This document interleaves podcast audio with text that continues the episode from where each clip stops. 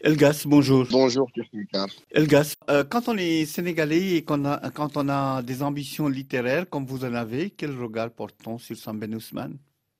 Oh, Samben est un, est un, père fondateur à plusieurs titres parce que moi, d'abord, on partage en commun la région de Ziguinchor dont il est originaire. Donc très vite, on est, euh, on est fasciné par à la fois son parcours, parce qu'il est arrivé en France, il était, il était docker, il a travaillé dans la manutention avant de se convertir dans la littérature et vers la fin de sa vie euh, au cinéma. On le connaît beaucoup plus en tant que cinéaste. Et c'est un auteur euh, qui a exploré la société sénégalaise dans ses multiples recoins et qui a un regard à la fois très, très mûr, mature, sérieux sur la question coloniale, mais aussi sur la question des sociétés africaines et de leur devenir. Puis l'André euh, porte une grande admiration pour le style classique, pour l'écriture, cette passion de la littérature. Oui, tout ça constitue en fait un phare, une sorte de sanctuaire pour les jeunes aspirants littérateurs au Sénégal. Au pays Mon Beau Peuple, paru en 1957, dans quelles circonstances vous avez découvert ce roman? Personnellement, je l'ai découvert assez tard, mais c'est vrai que le, livre a déjà une notoriété au Sénégal. déjà, quand on est à l'école ou au lycée, le titre ne laisse pas indifférent. Il était un peu au programme, on en parlait. Mais moi, je l'ai lu très tard. Je l'ai lu euh, après avoir regardé quasiment tous les films de Semben. Et le premier livre de Semben que j'ai lu, c'était Les bouts de bois de Dieu. Mais quand j'ai lu justement euh, Au pays, mon beau peuple, j'y ai trouvé des échos euh, particulièrement intéressants avec certaines de mes ambitions, en tout cas quand j'écris.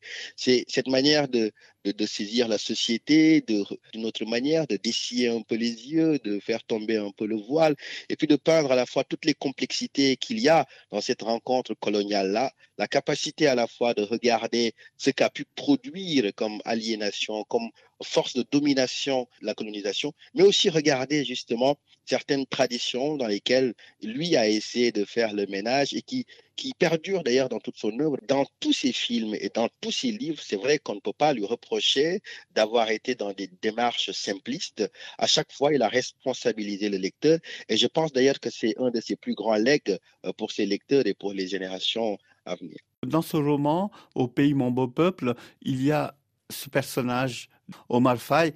Comment vous définiriez ce personnage? C'est vrai que c'est un, un, personnage euh, clé, mais on ne peut pas comprendre ce personnage-là si on ne fait pas le voyage retour en quelque sorte.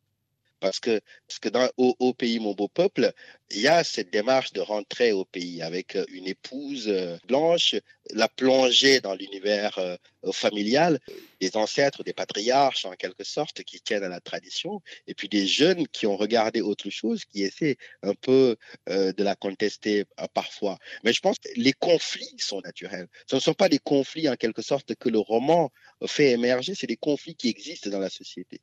Toute l'intelligence maintenant littéraire ou romanesque, c'est d'arriver à les capter. Ma dernière question, on a beaucoup dit pour les écrivains de cette époque, et en particulier pour Sam Ben Ousmane, un romancier engagé.